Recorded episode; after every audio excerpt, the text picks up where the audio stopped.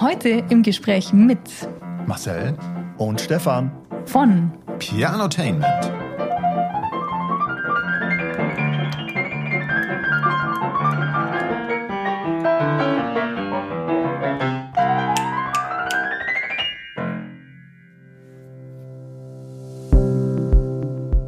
Also da sitzen wir wirklich Tage, Wochen, Monate und äh, schreiben und feilen an diesen Arrangements, weil das die Musik ist, die wir auf die Bühne bringen möchten. Da steckt so viel Liebe, Nerven, Blut, Schweiß und Tränen drin, dass wir so stolz sind, wirklich äh, die zu, zu performen. Und äh, offensichtlich schwingt es dann wirklich so mit, dass wir äh, das vermitteln können auch einfach, diese, diese Freude, die wir da investiert haben. Wenn wir von einer vierwöchigen China-Tournee wieder zurückkommen, ja, dann äh, gab es schon den Moment, dass ich mit meiner Tasse Kaffee auf der Terrasse saß daheim und äh, hatte eine Gänsehaut, eine spontane vor Glückseligkeit, weil, weil ich da sitze äh, mit einem guten Kaffee bei reiner Luft, Ruhe um mich. Äh, das sind drei, allein diese drei Faktoren, wenn man vier Wochen lang durch diesen, durch diesen Krawall äh, und, und Smog reist, dann weiß man das wieder sehr, sehr, sehr, sehr zu schätzen, ja. Was man dann im Allgäu hat, ja.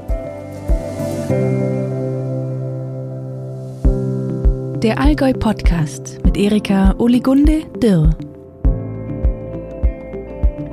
Herzlich willkommen zur neuen Folge. Meine heutigen beiden Gäste feiern genau in diesem Jahr 25-jähriges Bühnenjubiläum. Und auch wenn hier an den Klavieren der Kemptner Bars alles begann, spielen sie heute vor allem auf Kreuzfahrtschiffen und bei Konzerten des Auswärtigen Amts in den Botschaften auf der ganzen Welt wie so ein Tourneeleben aussieht, wo die beiden stets Weihnachten verbringen und wo man vorher auf Reisen gewesen sein muss, dass man bei einem einfachen Kaffee auf der heimischen Terrasse eine Gänsehaut bekommt, das erfahrt ihr in dieser Folge. Ich wünsche euch gute Unterhaltung mit Stefan und Marcel von Pianotainment.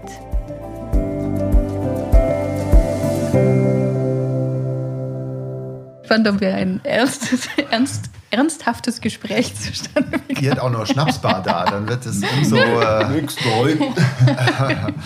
Flüschung. 17, bitte die 24.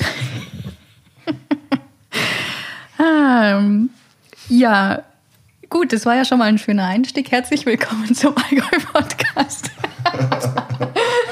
Schön, dass wir hier sein dürfen. Wunderschön. Ich glaube, das wird ein gutes Gespräch. Äh, ich bin mal gespannt. Das letzte Mal, wo ich zwei Leute zu Gast hatte, zwei Pfarrer, haben wir ungefähr so 500 Prozent überzogen, weil normalerweise versuchen wir immer 20, 30 Minuten zu schaffen. Ich bin gespannt, ob ich heute zum Abendessen heimkomme. Meine erste Frage ist, ihr werdet ja regelmäßig für Kreuzfahrten gebucht. Bleibt da eigentlich so irgendwie was von Urlaub? Ja, auf jeden Fall. Also wir haben jetzt ja mittlerweile die, die 66. Kreuzfahrt und ähm, hinter uns. Und das aus einem ganz bestimmten Grund, weil es äh, für uns ein paar Vorteile bringt. Zum einen können wir, haben wir in der Regel ein Konzert pro Woche. Das, und das dauert dann so 45 Minuten und der Rest ist Freizeit. Ja? Und wir sind nicht in der Crew. Also wir haben einen Passagierstatus, haben also äh, hier eine äh, Balkonkabine äh, garantiert und äh, haben den Rest für uns zur freien Verfügung, können da die ganzen Landgänge mitmachen, sofern jetzt gerade keine Einschränkungen sind. Und für uns ist natürlich auch prima Trainingslager. Ja? Wir schließen uns dann irgendwo äh, ein, wo ein Flügel steht und dann wird äh, kräftig geübt und am neuen Programm geschliffen. Es ist wirklich so, Musiker auf dem Kreuzfahrtschiff ist nicht gleich Musiker auf dem Kreuzfahrtschiff. Also es, es gibt die Leute, die in der Bar äh, Hintergrund machen. Die haben halt, was weiß ich, tatsächlich sowas wie einen, einen fünf Stunden Musikjob täglich oder abends oder wie auch immer. Und bei uns ist es tatsächlich so, ein bis zweimal die Woche haben wir halt auch dann die Verantwortung für ein 1000 Leute Theaterpublikum. Das muss natürlich dann auf einem ganz anderen Niveau sein. Und da muss man sich dann auch schon entsprechend vorbereiten. Wir haben entsprechende Übe-, Probezeiten, die ganzen Rehearsals, äh, technischen Einrichtungen müssen gemacht werden. Oft kommen wir dann noch im Bau-TV, sind da äh, eingeladen von, vom Kreuzfahrtdirektor auf ein Interview, so wie jetzt, plus mit Kamera. Und natürlich bleibt zum Glück auch ein bisschen Zeit davor, dahinter, ein bisschen das Schiff zu erkunden, das äh, jeweilige Land zu erkunden und macht richtig Spaß. Okay, aber wenn ihr jetzt 66 Kreuzfahrten hinter euch habt, seid ihr immer auf der gleichen Route unterwegs oder gibt es noch irgendwie so eine Route, auf die ihr gerne mal noch fahren würdet? Ja, zum Glück können wir es uns mittlerweile nach den äh, vielen Jahren schon ein bisschen raussuchen, wo wir denn äh, noch hinwollen oder wo nicht. Also äh, es gibt natürlich die ganzen Klassiker, die wir durch hat, ne? Ostsee, Mittelmeer oder Transatlantik oder sowas. Wir versuchen meistens dann im Frühjahr oder Hochwinter auf die etwas exotischeren Touren gebucht zu werden, also Pazifik ähm, oder der Indik. Und äh, es gibt so ein, zwei Routen, wo man tatsächlich uns noch erhoffen, mal drauf zu sein. Das eine wäre Antarktis. Und Amazonas. Genau. Also die, die zwei ja. A's, die äh, viele Kreuzfahrer auch ganz vorne ranken bei ihren persönlichen Hitlisten. Aber da fahren leider nicht allzu viele Schiffe hin und auch nicht das ganze Jahr über. Mal schauen, irgendwann äh, wird es schon noch klappen, hoffentlich. Äh, okay, aber bei Antarktis denke ich jetzt mal an ziemlich heftigen Seegang. Naja, man fährt da ja im antarktischen Sommer hin, also sprich sowas wie Dezember, Januar, Februar. Deswegen ist es trotzdem kalt, aber nicht so kalt. Und die, äh, die Pinguine brüten da. Und also wenn man dieses Land äh, anschauen mag, äh, diesen Kontinent, dann auf jeden Fall im, im dortigen Hochsommer. Natürlich kann schon mal die ein oder andere Welle dabei sein, aber die, die Schiffe müssen dort eine bestimmte Eisklasse haben, sind dann auch besonders robust für dieses Fahrtgebiet. Ja, das Schiff ist robust, aber wir, aber wir, sind nicht robust. das ist das Problem, ja, weil also äh, äh wir sind grundsätzlich schon leicht anfällig, ja, was, was äh, Seekrankheit anbelangt. Aber ich finde, das hat sich gebessert in all den ja, Jahren, oder? Wesentlich, ja. Also ich erinnere da an, an an die ersten Kreuzfahrten. Ich, ich verbrachte mal eine ganze Woche lang in der Bibliothek, weil die so mitschiffs war. Und mir war es so schlecht, das hat, das hat geschaukelt Tag und Nacht. Ich bin nachts aus dem Bett gefallen, so hat das geschaukelt. Ja, es war wirklich eine Horrorfahrt, eine Woche lang. Also es hat sich gebessert, ja, muss ich sagen. Jetzt, äh, jetzt, muss schon, jetzt müssen schon so, so sieben, acht Meter Wellen kommen, dass ich mal seekrank werde. Ja. Bei der Gelegenheit könnte man eigentlich von unserem äh, Kavenzmann erzählen, ne? auf der Transatlantik, Queen Mary 2. Äh, es war wirklich so, es war eh schon schwerer, schwerster Seegang, Nordatlantik. Und das war die klassische Route Southampton, New York. Das Schiff war die Queen Mary 2, was ein sehr, sehr großes Schiff ist, mit 3.000, 4.000 Passagieren, sowas. Und ist ein, ein wirklich robuster Kahn. Und es war tagsüber, es war tagsüber, du wolltest in die Matinee von einem äh, Pianisten, ja. Pianisten gehen, ins Theater und ich hatte irgendwie keine Lust drauf und habe mich so ans, äh, ans Fenster gesetzt. Also Fenster halt dann trotzdem immer noch zehn Meter überm, über Meeresspiegel. Und ich schaue so auf das bewegte Meer hinaus und denke mir, ui, da hinten, hoi, hoi, das rauscht aber her. Und dann kam da wirklich ein ein Kavenzmann sondersgleichen daher und hat gleich das ganze äh, Fenster voll gespritzt, obwohl das zehn Meter über der Wasserlinie war. Und das Schiff hat sich bewegt und ich dachte mir, wow, verdammt, das hätte ich filmen sollen. Das war mein Eindruck. Und Währenddessen sitze ich in dieser Matinee und der Pianist spielt gerade äh, Chopin äh, Nocturne oder so und dem, dem haut bei dieser Welle, haut dem der Flügel ab. Ja? Der war nicht ausreichend fixiert und der haut dem ab und droht den in Richtung Publikum äh, stürzen. Die kamen dann aus allen Seiten gesprungen und haben den, haben den Flügel dann fixiert wieder, ja. Aber es war äh, kurz, kurz vor knapp, ja. Jetzt müssen wir mal ganz kurz die Zuhörer mitnehmen, was genau ihr eigentlich macht und wie es dazu kam. Unser Duo heißt ja Pianotainment und ich würde sagen, Name ist Programm. Also wir versuchen, das Klavierspiel unterhaltsam an den Mann zu bringen. Es ist so, wir machen das Ganze vierhändig, äh, also sitzen nebeneinander immer an einem Klavier. Das heißt, es muss auch nur immer ein Instrument da sein, hat verschiedene Vor- und Nachteile. Vom Stil her würde ich sagen, sind wir sehr breit aufgestellt und mixen das Ganze auch gern. Also geht los bei äh, Klassik, Barock, aber auch Jazz bis hin zu relativ moderner Popmusik. Und das Ganze gewürzt von Comedy-Einlagen über einfach verrückte Ideen bis hin zu Technik-Features, die wir da mit in die Show einbauen. Wir haben zum Beispiel immer dabei mindestens zwei Kameras, die unsere Gesichter einfangen, die die äh, Hände auf den Tasten einfangen. Das Ganze wird dann Bild in Bild auf die große Leinwand geschmissen, sodass also wirklich bis in die letzte Reihe jeder mit nachvollziehen kann an Mimik und Gestik, was da gerade passiert auf der Bühne. Und die ganzen Arrangements, die schreiben wir alle selber. Äh, also zum einen gibt es gar nicht so viel auf dem Markt dafür und zum anderen haben wir da einen bestimmten Qualitätsanspruch oder haben so unseren eigenen Stil gefunden, den wir auf jeden Fall dem Publikum vermitteln möchten und der auch wirklich ganz gut ankommt. In aller Bescheidenheit. Und wie kam es dazu? Wie kamt ihr auf die Idee, dass ihr vierhändig an einem Instrument spielen wollt? Das war ganz witzig. Wir haben uns ja 1996 hier in Kempten bei der Bundeswehr kennengelernt und wir lagen, wir, wir mussten eine Wehrübung machen in Bodelsberg und lagen beide eine Nacht nebeneinander im Schützengraben, zufällig. Okay. war, das, da war das so romantisch, wie es jetzt ja, klingt? Das war ja alles andere als romantisch. Ja. Und wir haben uns die, ganze, die halbe Nacht äh, über weiß Gott was unterhalten, bloß nicht über Musik. Und als dann auf einmal die Musik zur Sprache kam, dann war natürlich die weitere halbe Nacht gerettet. Und äh, wir haben uns dann mal äh, beim, beim Kollegen getroffen, haben mal vierhändig irgendwas oder ja, jeder hat mal so ein bisschen was vorgespielt und dann hat man mal probiert, vierhändig zum Spielen und äh, war ganz witzig.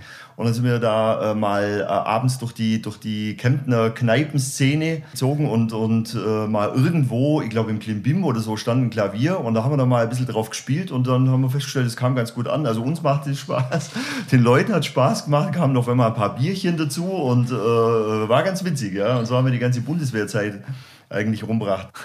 Ja, also das war die erste Bezahlung, ne? war, war ein Alkohol. Das ja. ist heute eher selten. Äh, man, kriegt vielleicht eine Flasche Wein nach dem Auftritt oder so vom Veranstalter. Aber äh, damals war das als junger Soldat perfekt eigentlich. Wir hatten unseren Spaß, das Publikum hatte unseren, äh, den, den, Spaß. Und es war auch eh bloß immer nur ein Klavier da, wenn überhaupt. Ne? Also, und das musste man sich halt welche, Im, Im Klimbim war eins, ja? Im, im, Im äh, Wirtshaus Valentin damals zum Beispiel noch. Stimmt. Äh, Lyzeum gab es damals noch ein Klavier. Das, irgendwie war das damals ja, und, noch und, üblicher. Und, und, wie hieß das am Rathausplatz? Wo wir dann auch mal einen Gig hatten. Und so Alexander Rübka war der Besitzer, aber und wie heißt das Ding? Flair. Flair. Gleichzeitig. Zwei Öpfe, ein Gedanke. Ja, ja. Flair, Flair natürlich. Jetzt aber noch mal ganz kurz eingehakt, weil ihr jetzt nach dem Schützengraben gelegen seid und erst nach, einem, nach einer halben Nacht gemerkt habt, dass ihr ja beide ein Faible für Musik habt. Ist das was, was man unter Männern nicht so anspricht? In der Bundeswehr vielleicht? Oder war das einfach, gab es irgendwie andere interessante Sachen, über die ihr halt erst gesprochen habt? Ich meine, wir waren frisch, frisch volljährige äh, junge Kerle und gerade eben zum Bund eingezogen. Dann unterhältst du dich erstmal über Alkohol, Fußball, Frauen, Autos, sowas. Ne? Also die, die, die Standardthemen. Und äh, wenn es dann aber mal um Dominant Z-Akkorde geht, da äh, schränkt sich dann der Zuhörerkreis gleich ein. aber umso interessanter war das für uns zwei. Ja. ja. Ja, das stimmt so, ja. Also das, äh, mit Musik kommt man da, kommt man da nicht groß weiter bei der Bundeswehr. Ich, ich, ich spiele übrigens Klavier. Oh, ja, ja Wahnsinn. Ja, den verprügeln wir gleich mal. Ja, genau. Das wäre ja was für die Einzelkämpferausbildung. Den müssen wir anwerben. Okay, okay, okay. Ein besonderer Kunde von euch oder der euch, nee, Auftraggeber ist es ja eigentlich, ist ja das Auswärtige Amt, wenn ich das richtig rausgehört habe. Wie kam es dazu und wie war eigentlich euer erster Auftritt fürs Auswärtige Amt?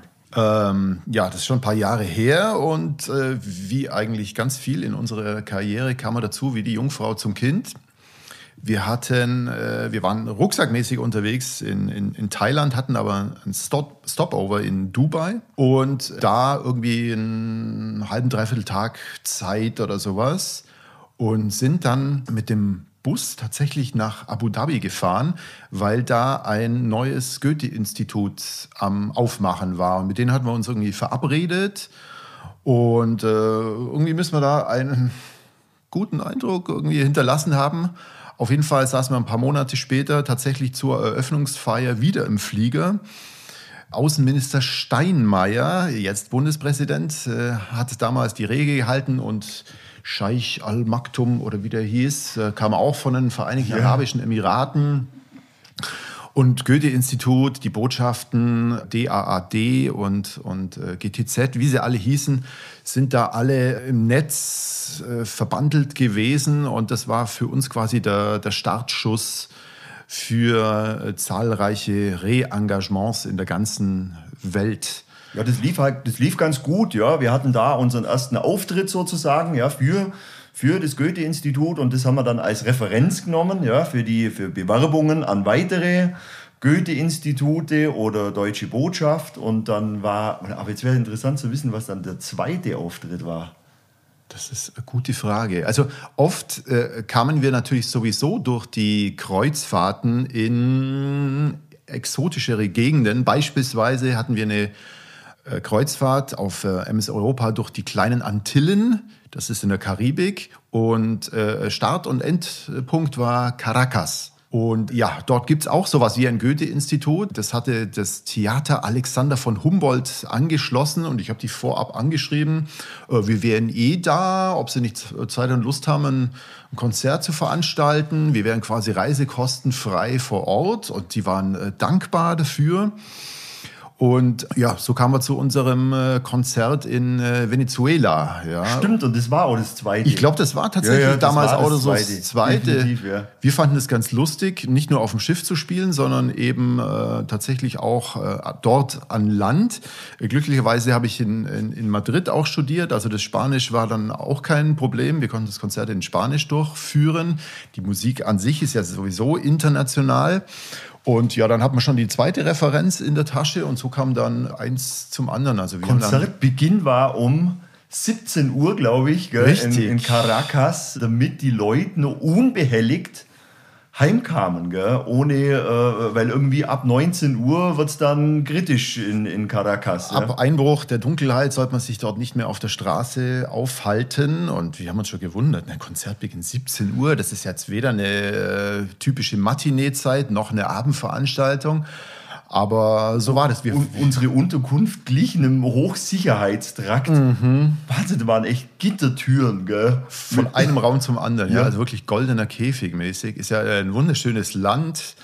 Aber die, die Kriminalität war damals schon wirklich furchtbar. Und, und ich erinnere mich, eine, ein, ein, ein Angestellter aus der, aus der Botschaft damals hat irgendjemand noch heimfahren wollen und wurde auf dem Rückweg tatsächlich äh, überfallen und seine Geldbörse entledigt. Zu, zum Glück nur die Geldbörse. Äh, aber das ist dann schon ein komisches Gefühl. Das Konzert selber war äh, super. Und ja, und äh, mittlerweile hat ja Venezuela tragische Wendungen äh, genommen mit, mit Maduro. Also ich weiß nicht, ob man da heutzutage noch so einfach eben mal ein Konzert geben könnte. Damals war es noch möglich und äh, bin froh, dass wir das damals gemacht haben. Jetzt muss ich aber nochmal nachhaken, weil das klingt ja eigentlich nach einem perfekten Marketing-Coup, dass ihr einfach sagt, so, hm, wen könnten wir als Auftraggeber haben? Hey, wir fragen doch einfach mal die Botschaft an. Ja, natürlich. Also ich meine, die hat natürlich das absolute Top-Netz von deutschen Staatsangehörigkeiten in, in, in der ganzen Welt, also überall. Ja, und äh, wie gesagt, meistens sind wir ja sowieso schon unterwegs oder zumindest in der Nähe und die sind natürlich dankbar, wenn sie sich ein paar Mark sparen können und schon mal die ganzen Reisekosten wegfallen. Und dann haben sie da jemand, der die, die, die besten Referenzen von, von äh, diplomatischen Kollegen aus der ganzen Welt mitbringt. Und dann äh, setzen wir uns da sehr gerne ins gemachte Nest. Das ist eine Win-Win-Situation für, für beide Seiten. Und so, so kam es halt, dass wir dann irgendwie in Äthiopien gespielt haben, in El Salvador, in Laos und so weiter. Also wirklich. Ja, anfangs lief es natürlich ein bisschen zäh, ja, und dann irgendwann später sprach sich bisschen rum intern beim Auswärtigen Amt, die tauschen sich ja auch aus und außerdem wechseln die ja alle vier Jahre ihren Standort und, dem, und buchen uns dann vielleicht äh, beim nächsten Standort nochmal und äh, jetzt dann wird es immer mehr, immer mehr und mittlerweile ist es äh, ein guter Kunde, also Großkunde von uns sozusagen. Ja. Die sind natürlich auch dankbar, ja, wenn der, wenn der Botschafter in Jamaika begeistert war, dann versetzt wird nach Sri Lanka. Ja, also das hat dort funktioniert. Warum soll es im nächsten Ort nicht nochmal funktionieren? Und das ist äh, wirklich ein, ein tolles Geben und Nehmen von beiden Seiten. Und wo würdet ihr gerne noch spielen? USA wäre jetzt natürlich nochmal so eine Sache. Wir hatten eigentlich letztes oder vorletztes Jahr, weiß ich gar nicht mehr, hatten wir eine äh, USA-Tournee geplant, ja, mit dem Auswärtigen Amt.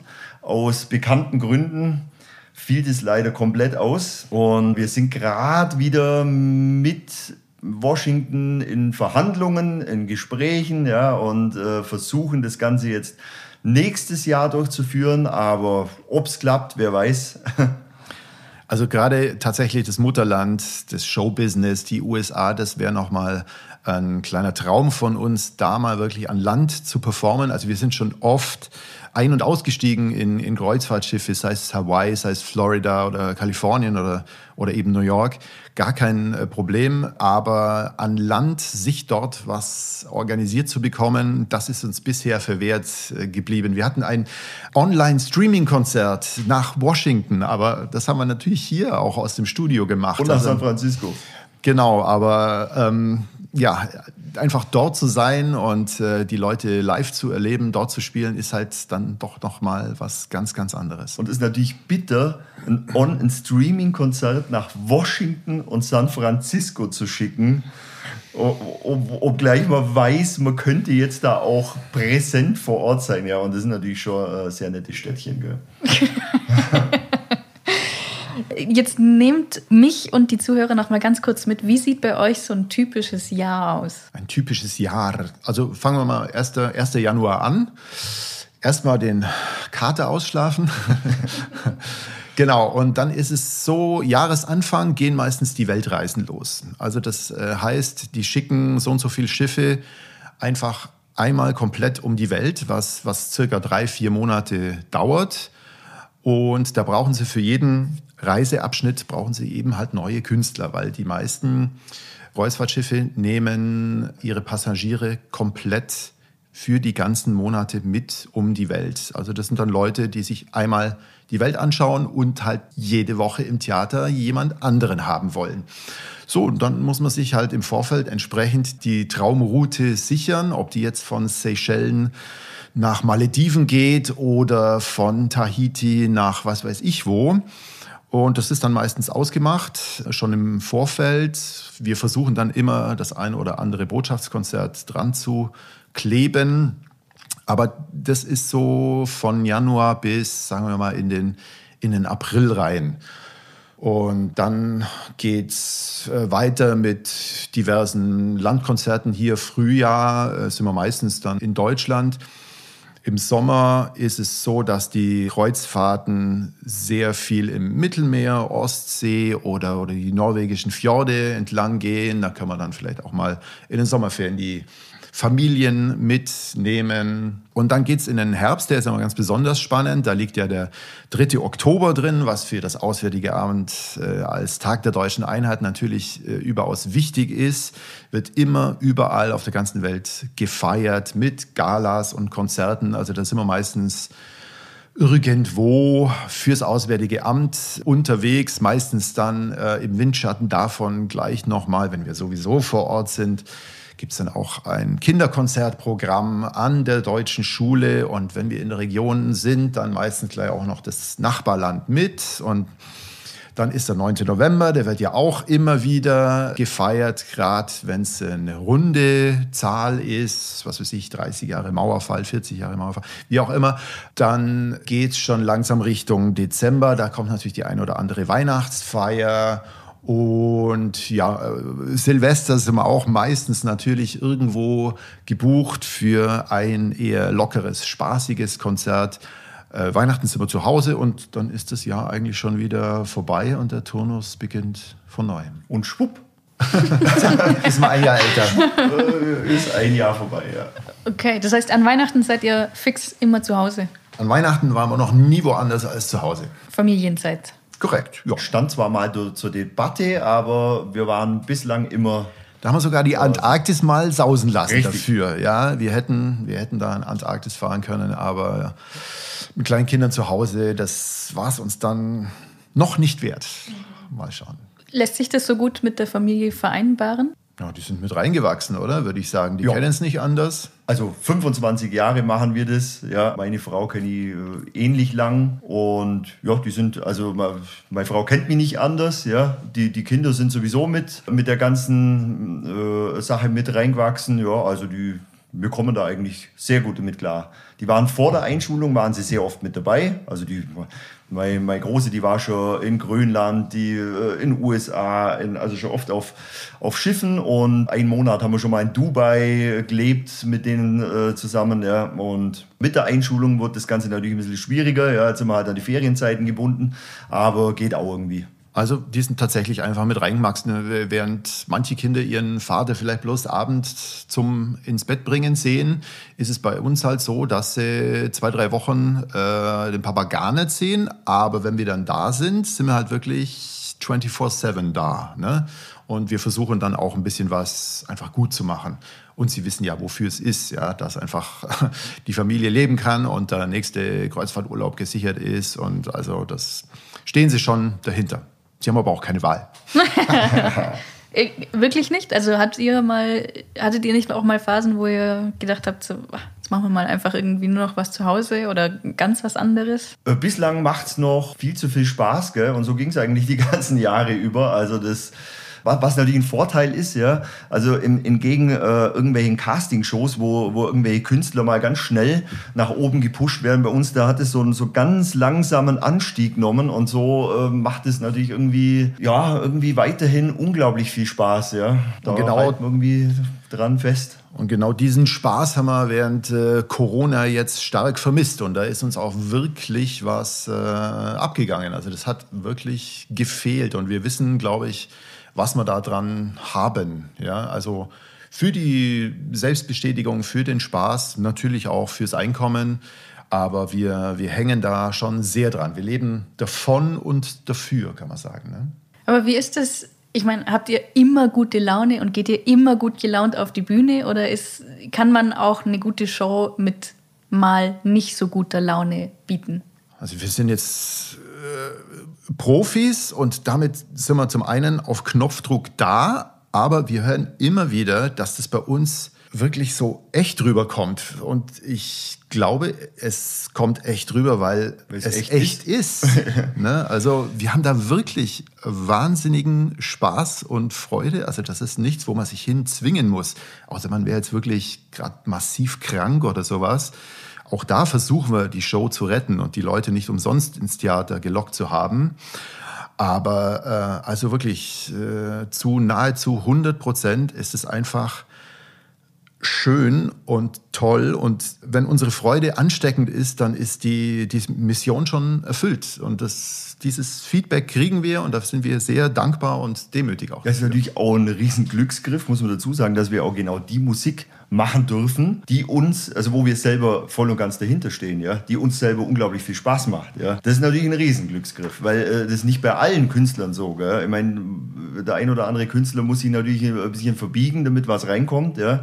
Aber bei uns ist es momentan so, dass wir da voll und ganz zu 100% dahinter stehen und dementsprechend macht es natürlich auch Spaß. Da geht auch die meiste Arbeit bei uns rein in diese Arrangements. Also da sitzen wir wirklich Tage, Wochen, Monate und äh, schreiben und feilen an diesen Arrangements, weil das die Musik ist, die wir auf die Bühne bringen möchten. Da steckt so viel Liebe, Nerven, Blut, Schweiß und Tränen drin, dass wir so stolz sind, wirklich äh, die äh, zu, zu performen. Und äh, offensichtlich schwingt es dann wirklich so mit, dass wir äh, das vermitteln können auch einfach, diese, diese Freude, die wir da investiert haben und wie glücklich wir das sind auf der Bühne. Aber wie kommt ihr auf neue Musik? Wie kommt ihr zur Inspiration? Ja, Moment mal, gibt es neue Musik? ja. Äh, manchmal sitzt man natürlich jetzt auf so einem Kreuzfahrtschiff dann abends an der Bar und äh, lässt sich da äh, flüssige Inspiration. Wir, wir, bevorzugen die äh, äh All-Inclusive-Kreuzfahrten. Nee, es ist so, dass wir natürlich äh, tatsächlich äh, auf, auf dem Schiff in jede Show gehen, die dargeboten wird. Wir gucken nach links und rechts, sind viel auf YouTube unterwegs, ähm, lassen uns von überall und jeden und alles zu inspirieren, versuchen da unseren eigenen Spin reinzukriegen, kombinieren manchmal Sachen, die eben tatsächlich auch ein bisschen exotisch sind, wo noch kein anderer draufgekommen ist. Aber woher konkret kommt die Inspiration? Ja, dann sind, dann sind tatsächlich ja viele äh, weitere Künstler mit an Bord und mit denen sitzt man ja tatsächlich dann abends mal äh, auf ein Bierchen zusammen und dann kommt man mal wieder auf eine neue Idee und ja, man schaut mal ein bisschen so über den Tellerrand und äh, der eine wirft was ein und, und das, das, man spinnt dann irgendwie was zusammen und so kommt man dann irgendwie auf neue Ideen, ja. Zum Beispiel so ein, so ein unsichtbares Schlagzeug, ja. Wie kam die Idee? Das wäre auch ganz witzig, ja. Ja, die Idee kam zum Beispiel, bin ich äh, auf YouTube über Rowan Atkinson, also den äh, Mr. Bean-Darsteller, gestoßen, wie er äh, auf der Bühne an einem unsichtbaren Schlagzeug äh, sitzt. Das kommt natürlich alles äh, vom Band, und, aber er performt es so genial, dass ich mir dachte, also das wäre auch mal äh, witzig. Und dann, dann habe ich mir ein bisschen schlau gemacht, auf die Suche gemacht und es gibt tatsächlich so fast fast unsichtbare Schlagzeuge.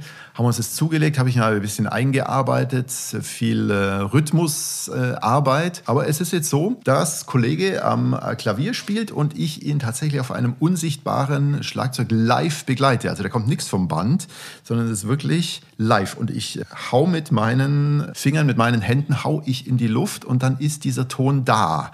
Ist so eine technische Raffinesse. Man könnte es auch für einen Zaubertrick halten. Also wir sind da sehr technikaffin und versuchen immer ganz vorn mit am Ball zu bleiben. Es kommt ja jedes Jahr irgendwas Neues raus. Ja, und man muss sagen, das, das Ding ist ja noch gar nicht richtig auf dem Markt. Ja, das ist ja äh, äh in, in, in, Skandinavien so ein Start-up, ja, und der, der hat uns das irgendwie zur Verfügung gestellt und das ist eigentlich ziemlich, ziemlich einzigartig, ja, momentan noch, ja. Ich, genau. ich also, wollte jetzt gerade fragen, aber es ist natürlich eine rhetorische Frage, wie sieht denn ein unsichtbares Schlagzeug aus? Ja, das sind so, ja, so ein bisschen Betriebsgeheimnis, aber im Grunde genommen sind so fingergroße Sticks ne, via Bluetooth mit dem iPhone und das iPhone wiederum mit der Soundanlage und Wahnsinnstechnik dahinter. Also so, dass man sagen kann, also ist schon Wahnsinn. Also als ich das erste Mal gesehen habe, ich, ich war äh, total von den Socken, aber ja gut, ich bin natürlich auch aus dem, aus dem Unterallgäu. das hast jetzt du Wir gesagt. haben seit drei Wochen fließend warmes Internet. oh, oh. Übt ihr viel? Äh, also momentan äh, sind wir ja quasi auf der Zielgeraden zu unserem Jubiläumsprogrammkonzert wenn da nicht noch irgendwas dazwischen kommt. Und es ist tatsächlich so, dass wir in der letzten Zeit äh, vermehrt sehr, sehr viel üben, arrangieren, proben, auch mit Gastmusikern zusammen. Das ist in der letzten Zeit wirklich, wirklich viel geworden, was sehr viel Spaß macht. Also wir haben uns da komplett neu erfunden, ein komplettes neues Abendprogramm, alles neu, neu, neu. Das ist natürlich wahnsinnig viel Arbeit, was da drin steckt. Aber es macht auch Freude und wir, wir fiebern auf die Premiere hin. Das war übrigens einer der wenigen Vorteile der ganzen Krise, dass wir natürlich unglaublich viel Zeit hatten, wieder mal für, für ein komplett neues Programm. Weil sonst ist man so im Trott drin, dass man halt dann doch immer wieder die alten Sachen spielt, weil der nächste Gig schon ansteht und dann ist auch schon wieder der nächste und äh, gar keine Zeit, sich dann neu zu erfinden. Und äh, ja, also ich würde sagen, tatsächlich im, im Windschatten davon hat es diesen einen Vorteil gehabt, auf den ich gerne verzichtet hätte. Ja. Aber diesen einen Vorteil muss man zugestehen, ja. Jetzt reist ihr so lang schon so viel zusammen rum. Was kann der andere richtig gut? Also äh, virtuos ähm, schlägt mich der Kollege, muss ich ganz offen zugestehen. Wenn es richtig hammervirtuos wird, dann mache ich gerne einen Schritt zurück und äh, äh, überlasse ihm den Diskant und ziehe mich lieber in den rhythmischen Bassbereich zurück am Klavier. Und der Kollege ist der Rhythmiker und der, der Akkordspezialist. Also es, es äh, es greift ineinander, ja. Also wir haben, wir haben beide so unsere Stärken und das nicht nur bei, äh, musikalisch, sondern auch äh, auf anderen Ebenen. Und äh, das ergänzt sich äh, ziemlich gut, so dass wenn man die, die beiden Bausteine miteinander kombiniert, dass es dann, dass da ein ganz gutes Ergebnis rauskommt. Ich glaube, jeder allein für sich, das wäre fast schon wär ein, bisschen, wär ein bisschen schwierig, ja, weil man äh, äh wäre ein bisschen zu einseitig. absolut, absolut. Ja. Ich meine, du bist eher so der Technikaffine. Wenn es äh, um Technik geht, dann fuchst du dich da rein.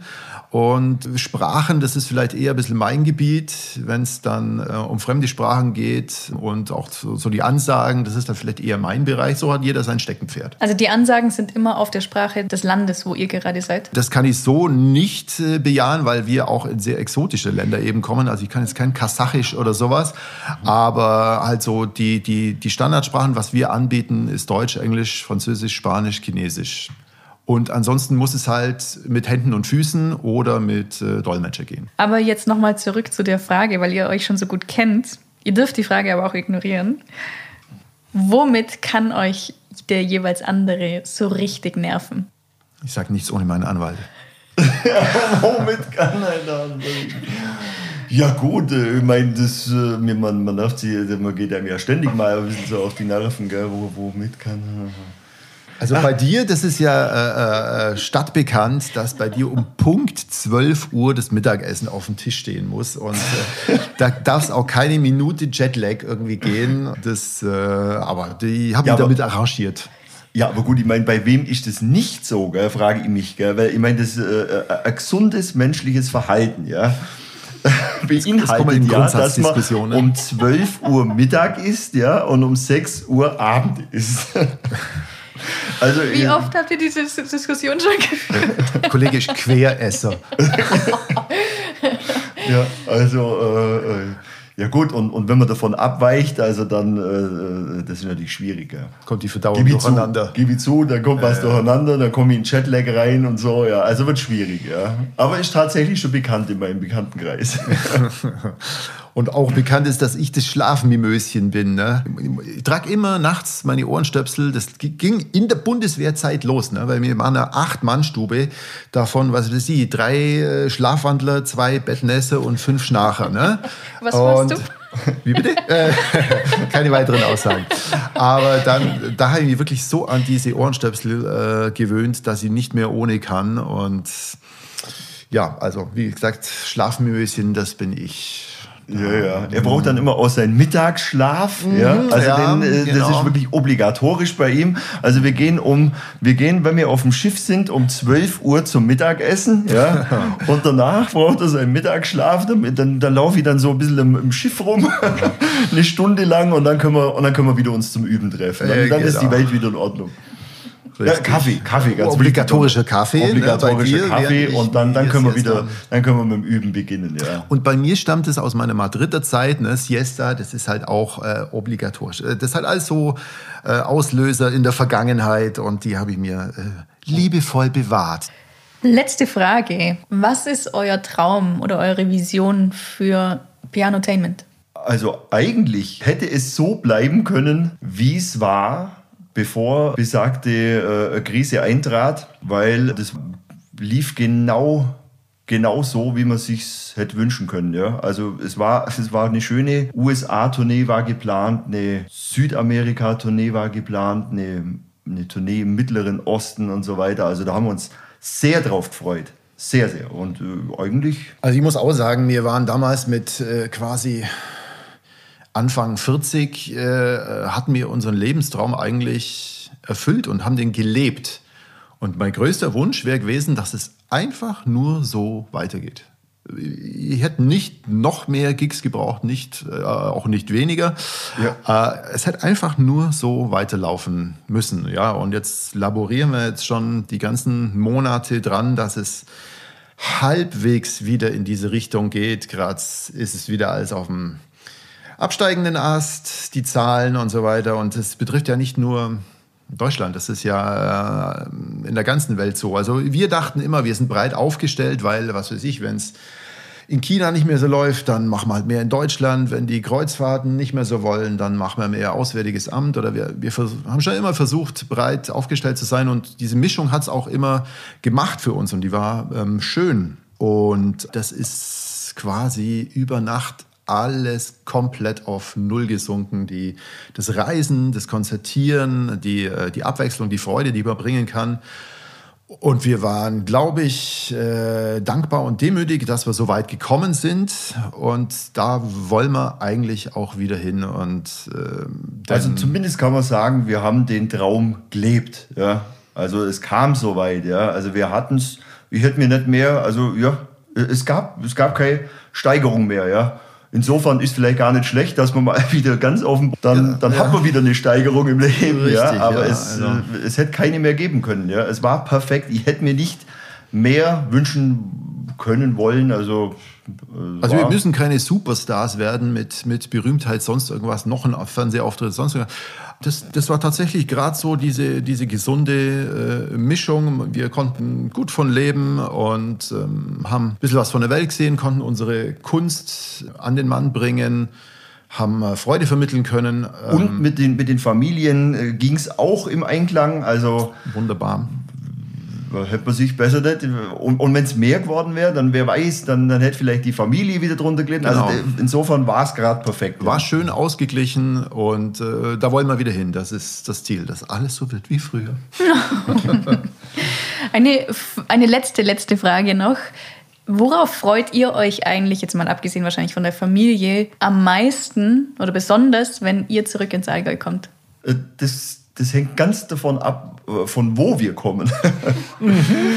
also wirklich, wenn, wenn wir von einer vierwöchigen China-Tournee wieder zurückkommen, ja, dann äh, gab es schon den Moment, dass ich mit, mit meiner Tasse Kaffee auf, auf der Terrasse saß daheim und äh, hatte eine Gänsehaut, eine spontane vor Glückseligkeit, weil, weil ich da sitze äh, mit einem guten Kaffee bei reiner Luft, Ruhe um mich das sind drei, allein diese drei Faktoren, wenn man vier Wochen lang durch diesen, durch diesen Krawall äh, und, und Smog reist, dann weiß man das wieder sehr, sehr, sehr, sehr zu schätzen, ja was man dann im Allgäu hat. Ja. Klar, wenn ich jetzt natürlich von, von äh, Australien, Ostküste heimkomme, dann, dann ist die Glückseligkeit nicht ganz so äh, da. Denken sie, oh gut, gibt auch noch Steigerung nach oben. Ja. so ist es jetzt nicht. Ja. Natürlich, auf Familie freut man sich immer, ist klar. Aber ja, also es hängt ganz davon ab, von wo, von wo man kommt. Ja. Absolut, ja. Ich wollte auch witzigerweise dieses China-Kaffee-Bild zeichnen. Äh, eigenes Bett ist natürlich schon auch immer wieder mal was, äh, was wert. Familie sowieso. Ja, und dann kommt es drauf an. Ist gerade schönstes Badewetter im Allgäu oder haben wir gerade einen November-Nieselregen? Wo kommt man gerade her? Was ist das nächste? Auch da immer, immer, so ein bisschen abwägen. Also von China kommend ist es immer. ist es. Aber wir sind im Allgäu sehr verwurzelt. Wir sind ja hier geboren, aufgewachsen, haben äh, Schule, Bundeswehr hier äh, gemacht und äh, auch die Familien haben hier gegründet und hier ziehen wir auch nicht mehr weg. Ne? Also das ist immer unser Ausgangspunkt für die Reisen und Konzerte in, in aller Welt. Und es macht Spaß, loszutigern und genauso schön ist es, wieder zurückzukommen. Das ist das Schlusswort. Jetzt können wir nicht mehr weiterreden. Das ist so ein schönes Schlusswort. Cut, cut. Schluss, Schluss, Schluss, Schluss. Vielen Dank für das Gespräch. Wir haben zu danken. Ja, wir danken.